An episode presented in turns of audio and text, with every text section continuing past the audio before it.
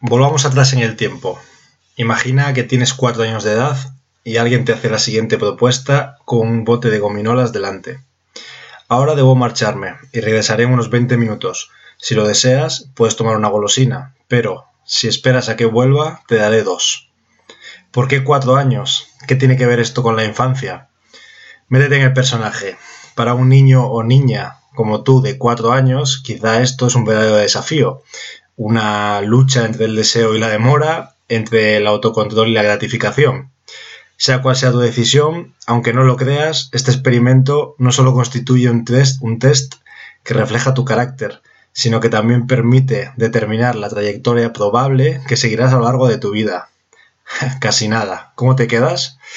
Hoy voy a intentar explicar lo que fue uno de los experimentos más famosos de la psicología, el conocido como experimento de Marshmallow, ¿Por qué es tan importante? ¿Por qué resistir al impulso o el demorar la gratificación es considerada por muchos especialistas la habilidad psicológica más esencial para nosotros mismos, incluso para enseñar a los niños? Y además, ¿cómo podemos mejorarlo? Cada habilidad y aptitud es diferente, pero hay aptitudes que despuntan tempranamente en la vida y terminan floreciendo y dando lugar a habilidades sociales y también, por supuesto, emocionales. Esta es una de ellas. Gracias por escuchar un episodio más de Interés Compuesto. Suscríbete si te gusta. Debido a proyectos paralelos que irán saliendo poco a poco, he estado con poco tiempo, pero estoy en proceso de, bueno, primero subir el nivel del programa, mejorando el audio. Eh, está de camino un, un, micrófono que me ha recomendado mi amigo Paco Lodeiro del podcast Value Investing FM.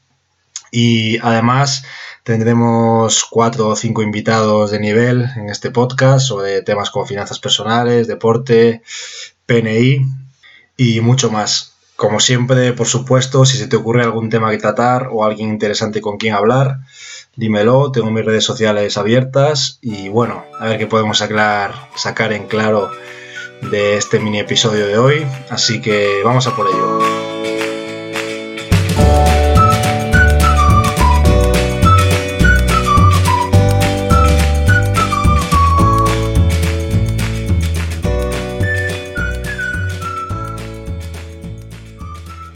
Antes de meternos de lleno en el episodio de hoy, si recuerdas, en el capítulo número 2 del canal, donde hablo sobre la gestión del cambio, pusimos sobre la mesa dos ejemplos de sesgos cognitivos, y entre ellos el sesgo de, descuento hiperbólico. Este sesgo que tenemos y que tiene un nombre tan extraño, tiene mucho que ver con el episodio de hoy, y es que es un sesgo que hace que prefiramos una satisfacción inmediata, aunque sea pequeña, a una satisfacción más larga, o más grande, perdón, a largo plazo. Pusimos el ejemplo simple de comer a media tarde un donut o una manzana. Decíamos también que, claro, a corto plazo nuestra dopamina y papilas gustativas nos dicen que mejor un donut, pero a largo plazo para nuestra salud y sobre todo si lo hacemos de manera recurrente, lo mejor es comer una manzana o no comer nada. Te invito a que escuches el, episodio número 2 sobre el cambio y estoy pensando en dedicar un episodio entero a sesgos cognitivos, pero de momento sigamos con el experimento de hoy. Bueno, ¿qué, has decidido? ¿Coges la gominola? ¿Esperas 20 minutos para que te den dos? Difícil decisión. Bueno, todo esto viene porque un tal Walter Mitchell, durante la década de los 60, llevó a cabo esta misma investigación conocida como experimento de marshmallow. Marshmallow son las que yo llamo nubes de gominola, que son las que ofrecían a los niños de 4 años de edad, donde se les planteaba la misma cuestión con la que iniciaba este episodio. Puedes coger una, pero si esperas a que vuelva te daré dos. En general, solo un tercio de los niños consigue aguantar hasta que vuelva el adulto, pero esto que puede ser incluso anecdótico en realidad se relaciona con algo mucho más profundo. A raíz de estos estudios se ha terminado demostrando la, extraordinaria importancia de la capacidad de refrenar las emociones y demorar los impulsos. En el experimento original participaron 32 niños, pero finalmente fueron más de 600 quienes participaron en toda la serie de test el tercio de los niños, los que fueron capaces de esperar, y a esa edad seguro que la espera les pareció una eternidad, los métodos que utilizaban para vencer esa tentación hasta que volviera experimentador fueron varios, como taparse los ojos, mirar al suelo, cantar, jugar con las manos, incluso intentar dormir. Otros, eh, los otros dos tercios, más impulsivos, cogieron la golosina a los pocos segundos de que el experimentador abandonara la habitación. Hasta aquí bien, pero a esos niños se les continuó, digamos, rastreando para ver qué había sido de ellos y 10-12 años más tarde, cuando ya eran adolescente, adolescentes, vinieron los resultados sorprendentes. Podría resumir los resultados y decir que a uno les fue mejor que a otros, pero como me parece interesante en qué y qué les pasó realmente, voy a desarrollarlo. La inteligencia social emocional existente entre quienes se apresuraron a coger la golosina y quienes prefirieron demorar la gratificación fue muy contundente. Las diferencias eran claras. Después de hacer a todos una, entre comillas, radiografía psicológica, los que habían resistido a la tentación eran socialmente más competentes, mostraban mayor eficacia personal, eran más emprendedores, más capaces de afrontar las frustraciones de la vida, eran adolescentes por lo general poco proclives a desmoralizarse, estancarse o experimentar algún tipo de regresión ante situaciones tensas, no se quedaban sin respuesta cuando se les presionaba, no oían riesgos, sino que incluso los buscaban, adolescentes que confiaban en sí mismos y en los que también confiaban sus compañeros, honrados, responsables y con iniciativa. Y más de una década después, seguían siendo individuos capaces de posponer los placeres y vencer las tentaciones a corto plazo. Casi nada. Por otro lado, los escolares que cogieron la golosina tenían una radiografía psicológica más problemática. Por supuesto, este es general y comparando uno con, unos con otros, pero los segundos eran adolescentes que respecto a sus compañeros que resistieron la tentación, tenían más miedo al contacto social, eran más testarudos, indecisos, perturbados por las frustraciones, más habitualmente se consideraban malos o poco merecedores, se paralizaban más ante las situaciones tensas, eran desconfiados, celosos y envidiosos, tenían más problemas con drogas y tasas de obesidad más altas, eran más agresivos y se instalaban más fácilmente en peleas y discusiones. Y por supuesto, después de estos años, la gran mayoría seguían siendo incapaces de resistir los impulsos.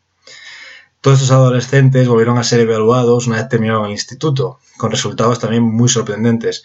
En este sentido, la capacidad de demorar los impulsos es una facultad fundamental que nos permite conseguir y terminar una gran cantidad de cosas en la vida. Sin esta aptitud o, capacidad no seríamos capaces de seguir una dieta, de terminar una carrera de medicina, de hacer deporte habitualmente, de levantar una empresa, resolver un problema de álgebra muy difícil, o incluso mejorar tu técnica de bote en el baloncesto, yo qué sé. Personalmente me parece espectacular cómo niños de 4 años, sabiéndolo, o bueno, muy probablemente sin saberlo, llegan a dominar lo básico y consiguen ver las ventajas racionales de esperar, desviar su atención presente y seguir perseverando en el logro de su objetivo, en este caso las dos golosinas. Del mismo modo, esta actitud también está muy relacionada con las finanzas personales, el ahorro no es más que posponer un gasto de dinero presente para darnos seguridad en el futuro o para poder gastarlo en el futuro. Incluso mejor todavía, la inversión es utilizar ese ahorro y no gastarlo en el largo plazo para así generar más a futuro. Como los niños, bueno, más complejo, pero si esperas y pospones la tentación del consumismo, en vez de una gominola con paciencia y autocontrol, puedes conseguir dos. Tengo ganas de empezar a grabar episodios sobre inversión y finanzas muy pronto. Esto también me recuerda a una anécdota. Eh, cuenta esta historia que en una conversación entre Jeff Bezos y Warren Buffett, eh, Jeff Bezos es el fundador de Amazon y en estos momentos persona más rica en el mundo, en términos de dinero, claro. Eh, y Warren Buffett, que es considerado el mejor inversor de todos los tiempos y presidente de Berkshire Hathaway, un holding que utiliza para invertir en otras empresas, con un patrimonio personal de alrededor de 85 billion, que son más o menos, bueno, son 85 mil millones en, en castellano y, bueno, con 90 años que tiene sigue invirtiendo a largo plazo, dando conferencias anuales, utilizando el interés compuesto que por cierto, para los seguidores del baloncesto, Buffett, a través de ser dueño de Russell Brands, eh, es dueño de la marca Spalding. Bueno, total, que en una conversación Jeff Bezos le dijo a Buffett, eh, oye Warren, ¿por qué tu, tu tesis de inversión es tan simple? ¿Por qué la gente simplemente no te copia? Y la respuesta de Buffett fue brillante. Dijo, porque nadie quiere hacerse rico despacio. Volvamos por un momento a los resultados de los experimentos de Marshmallow. Eh, una vez los adolescentes terminaron el instituto, dio la casualidad de que los datos volvían a ser aplastantes. Las cifras a favor del tercio que esperó son las siguientes. Eh, por un lado, según una evaluación llevada a cabo por sus mismos padres, se trataban de adolescentes más competentes, más capaces de expresar comparadas sus ideas, de utilizar y responder a la razón, de concentrarse, de hacer planes y de llevarlos a cabo, más predispuestos a aprender en comparación con los otros dos tercios.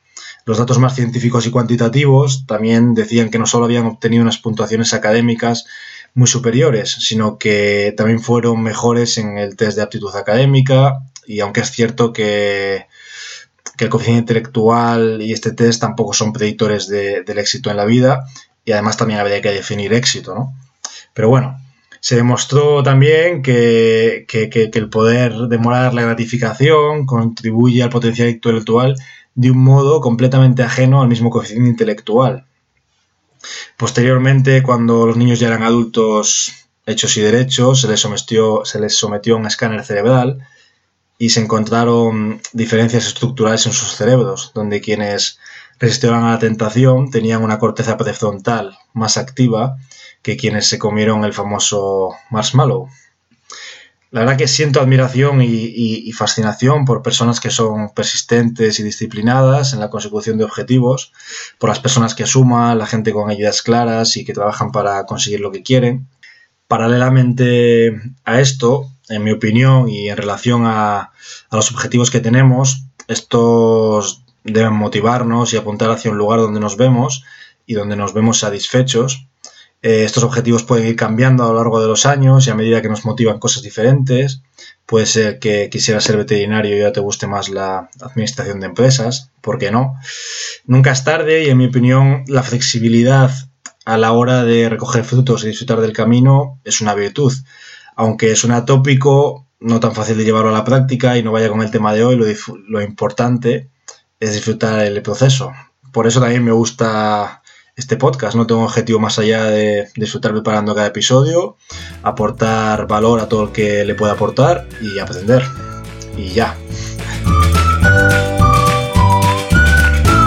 Respecto a la toma de decisiones, hay factores que afectan más que otros, pero no tengo claro al 100% si los niños eligieron una cosa u otra por su educación muy temprana, por su personalidad o por su carácter innato. Lo que sí tengo claro es que eligieron de manera racional, consciente o inconscientemente, y esto es muy importante. Y aunque hay todos los matices del mundo y es un tema muy amplio de la toma de decisiones, que un día, un día podemos comentar, la mayoría de las veces elegir analizando cuáles serían las peores consecuencias y el ratio riesgo-recompensa puede ser un buen resumen general.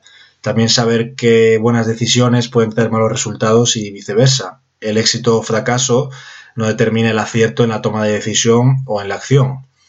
Tengo algo grabado en el cerebro, ya que mi padre en casa desde pequeño y hasta el día de hoy me repite, me repite cuando tengo que tomar cualquier decisión difícil que no tengo clara y le consulto, siempre me responde lo mismo.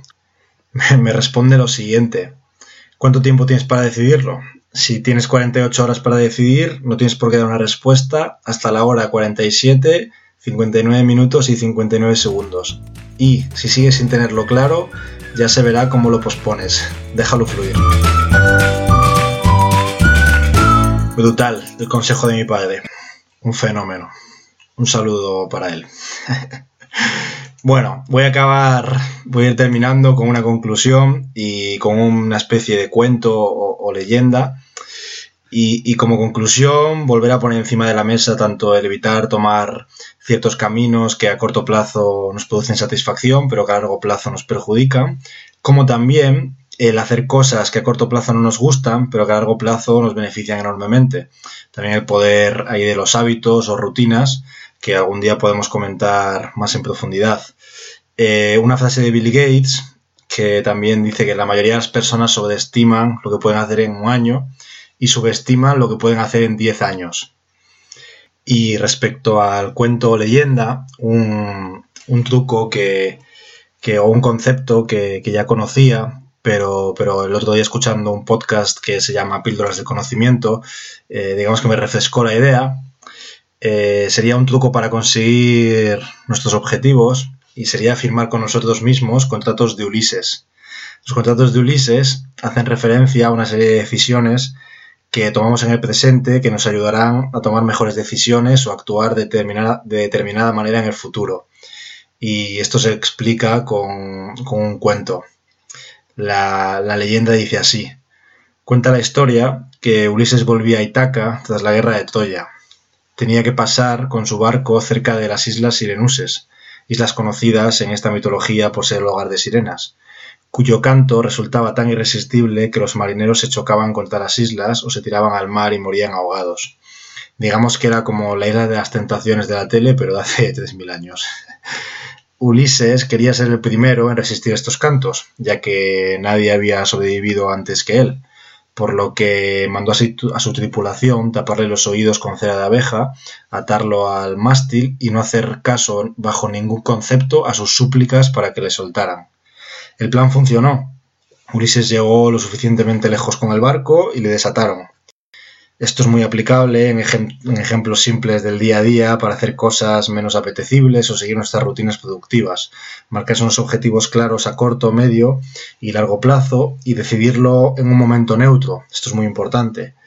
Eh, dejarse la ropa de entrenar lista en la puerta, no comprar comida basura o procesados para no tenerlo ya en casa, poner el despertador o programar alguna tarea o reunión importante temprano, lo cual te ayudará a madrugar, no tener televisión en la habitación para dormir antes y mejor. Bueno, existen mil ejemplos que cada uno podemos hacer. Todo esto sirve para que cuando las sirenas canten, seas tú, tus principios y tus objetivos los que marquen el camino.